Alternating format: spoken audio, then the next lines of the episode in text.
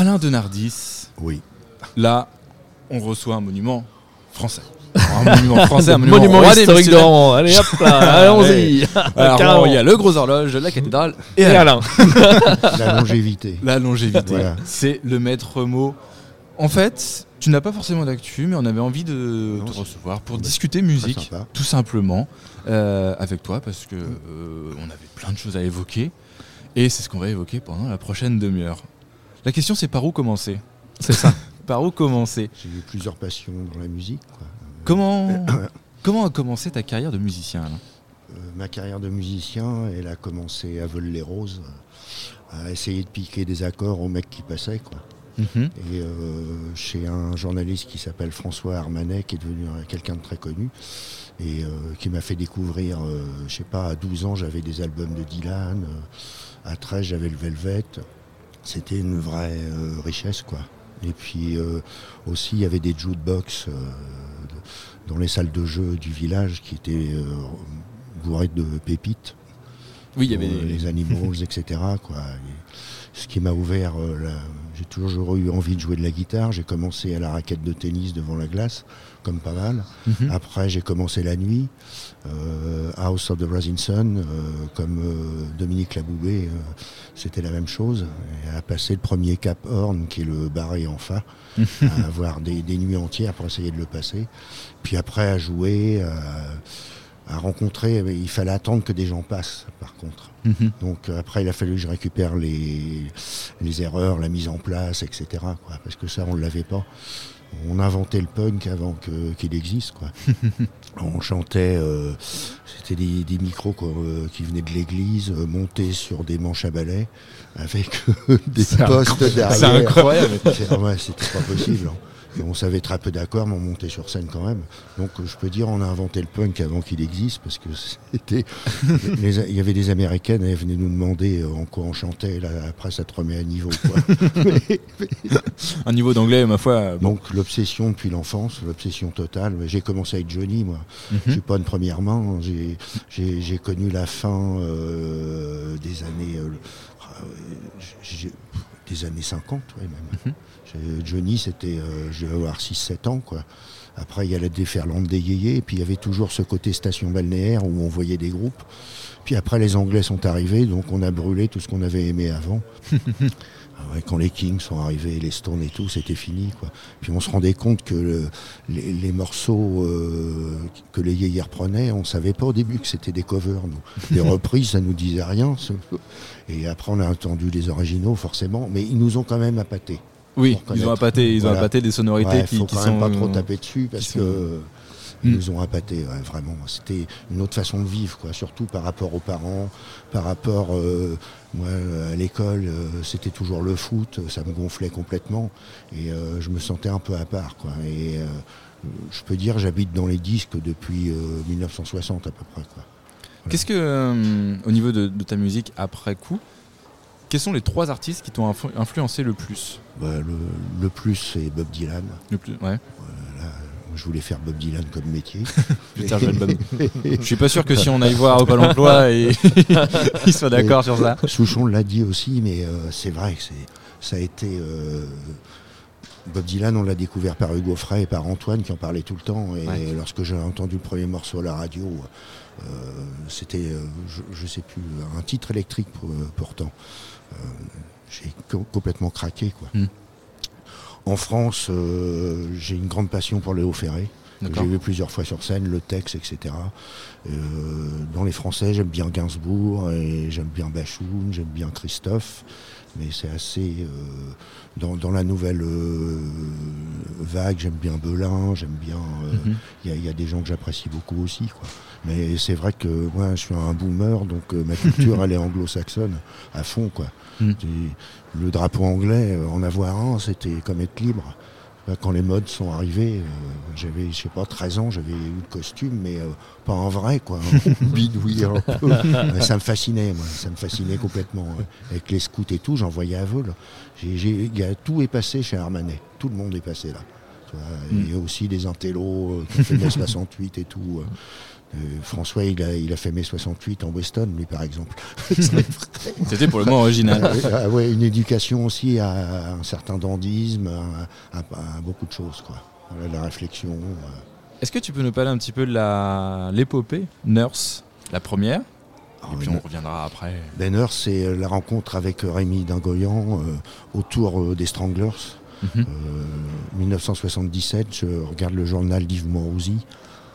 Je, vois les, Tran- les Stranglers. On présente ça comme du punk. Après, je me rends compte qu'ils sont pas représentatifs du tout du mouvement. Il y a des claviers, il y a une attitude qui me plaît, il y a une basse euh, monstrueuse, euh, il n'y a pas beaucoup de solos. Et puis ça t'emmène, quoi. Il y a des réminiscences des Doors et tout. Donc là, j'ai craqué complètement. Rémi aussi, on s'est formé autour de ça, quoi. Et Rémi, quand il était môme, il venait me voir à, à Dieppe par la lucarne jouer. Et curieusement, c'est lui qui m'a appris à jouer en place. Et c'est lui qui avait compris comment ça fonctionnait avant tout le monde, quoi. Parce qu'il y a quand même un mode d'emploi, quoi. Oui, il y a quand même des, il y a quand même le- des choses qu'il faut un Quand peu les mecs respecter. ils disent ouais c'est un batteur de rock, euh, ça va rien dire quoi. Mhm. Ouais, c'est un batteur qui joue en place ou pas en place quoi. Ouais. Donc euh, moi je suis j'ai été élevé au métronome pour rattraper les, les 10 ans des années 70 où on fumait un truc, on, on passait la nuit à faire des accords, mais il y, avait plein d'idées, mais il y avait rien qui se mettait en forme quoi. C'est pour ça que le punk a été euh, salutaire et salvateur. Mm. Commencer à faire des morceaux avec des ponts, euh, monter sur scène, même si on jouait pas très bien, euh, voilà. Au moins, ça donnait une structure qui Ah ouais, après complètement. pouvait, euh, Puis après, bon, j'ai rencontré les gens. J'ai, quand Mm. j'ai, faut que tu comprennes que t'es mauvais, quoi. Parce qu'au début, tu sais pas, t'as l'impression que tu vas aller en studio, que tu vas sortir Mm. avec un truc magnifique, puis tu sors avec une daube parce que c'est pas bon. Et donc, il a fallu travailler, surtout avec des tempos, euh, des mid-tempos à la Stranglers un peu. euh, Mhm. Donc, avec Rémi, c'est- ça a été une effervescence. euh, pendant un an, on n'a pas arrêté de composer, etc. On a décollé fort, et, mais on a fait les cons, quoi. Mm. Donc, euh, j'ai pas de regrets parce que mon autre passion, qui est le blues, m'a permis de jouer sans cesse. Euh, mais on, on a quand même soldé une, une belle carrière, quoi. On avait euh, deux colonnes de rock and folk, on, Best, on avait tout le monde, quoi. Mm. Et nous, on restait comme des cons armands à, à vivre sur notre.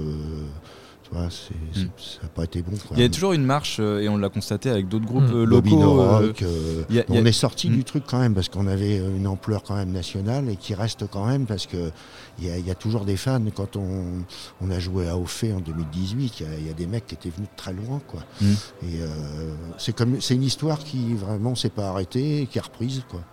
Euh, mais avec plein d'erreurs euh, sur la musique, euh, humainement surtout. euh. Et, mais, euh, Il y a une marche à, à franchir que Ah, beaucoup de groupes ont du mal des fois. on y était, mais après, Ouais. il y en a encore une autre après. Il, y Ouais. a, il y a les deux dixièmes qui restent. Quoi. Hmm. Et euh, bon, dommage, on a fait un deuxième album qu'on n'aime pas trop, euh, trop rapidement, qui signe de Dark. Curieusement, il commence à être vachement recherché. et Il est ressorti sur une plateforme en Hollande. D'accord. Euh, ouais, et il y a une chanson qui plaît beaucoup, c'est In Front of the Mirror. Et, euh, et les gens l'aiment bien, nous, euh, on l'a considéré comme un échec. Quoi. Mm. Mais c'est marrant la perception aussi des fois entre les ce que qu'ont Ouais. les artistes de leur musique en disant ah bah non j'ai pas l'impression d'avoir fait quelque chose. Ouais, le, le plus recherché, c'est le premier 45 et c'est une grosse merde. hein. Mais, euh, ah ouais, c'est trop rapide. C'est, on en a vendu un peu au Japon, celui-là, quoi. Tu sais que- la new wave de l'époque, quoi. Ça a été le même cas pour Nirvana avec Smell Like Teen Spirit. hein. Mm. Il Ouais. détestait cette chanson-là. hein, et il disait que c'était une grosse daube. Et en fait, c'est le, ça a Ouais. été le carton monumental. Ouais.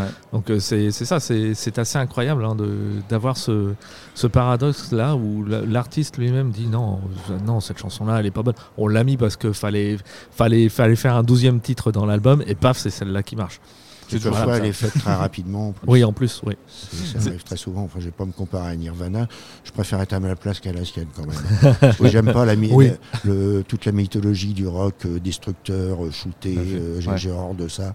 Jim Morrison, il aurait fait des trucs bien. Hendrix aussi. euh, Mm. Donc, euh, moi, ce côté-là, euh, le mec qui se crucifie à l'héroïne, euh, c'est pas mon truc, quoi. Au moins toi tu es toujours vivant. Et ça c'est Oui, bien. c'est ça. Il faut Voilà. s'entretenir, mec. hein.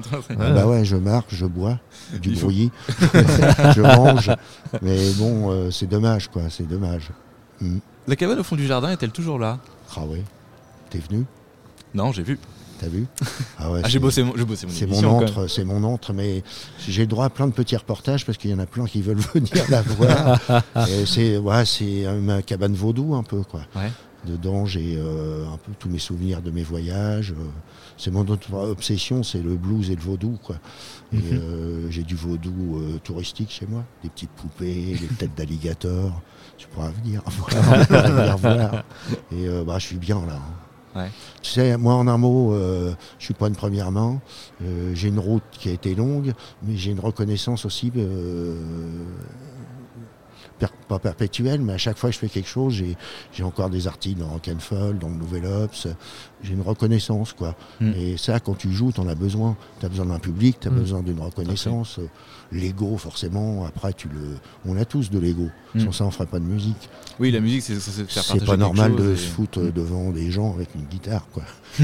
Hein, s'il y a- il y a- ça vient d'autre part, bien souvent. C'est naturellement pas prévu. Puis bon, les rencontres que ça m'a permis, euh, voilà, un la Bachoum, on n'était pas intime, mais quand même deux fois, j'ai passé deux soirées avec lui, dont une où je l'accompagnais un peu à l'armeau, Christophe pareil. Et euh, ça, ça, c'est des bons souvenirs et c'est toujours lié à Vol-les-Roses, quoi. Mm. Des copains de, qui me les ont présentés.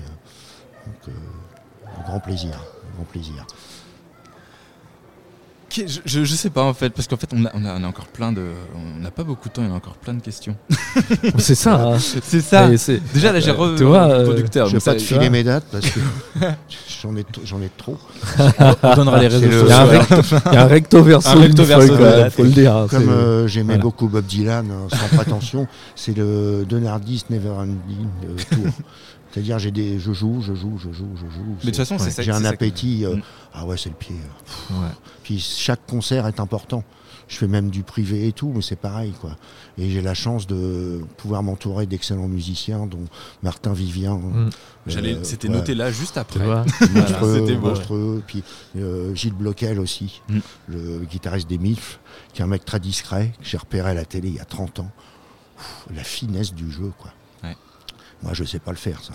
Mais justement, avec. Martin qui est un peu qui est plus jeune, euh, Ah bah, il y a, il y a est un côté jeune. transmission aussi?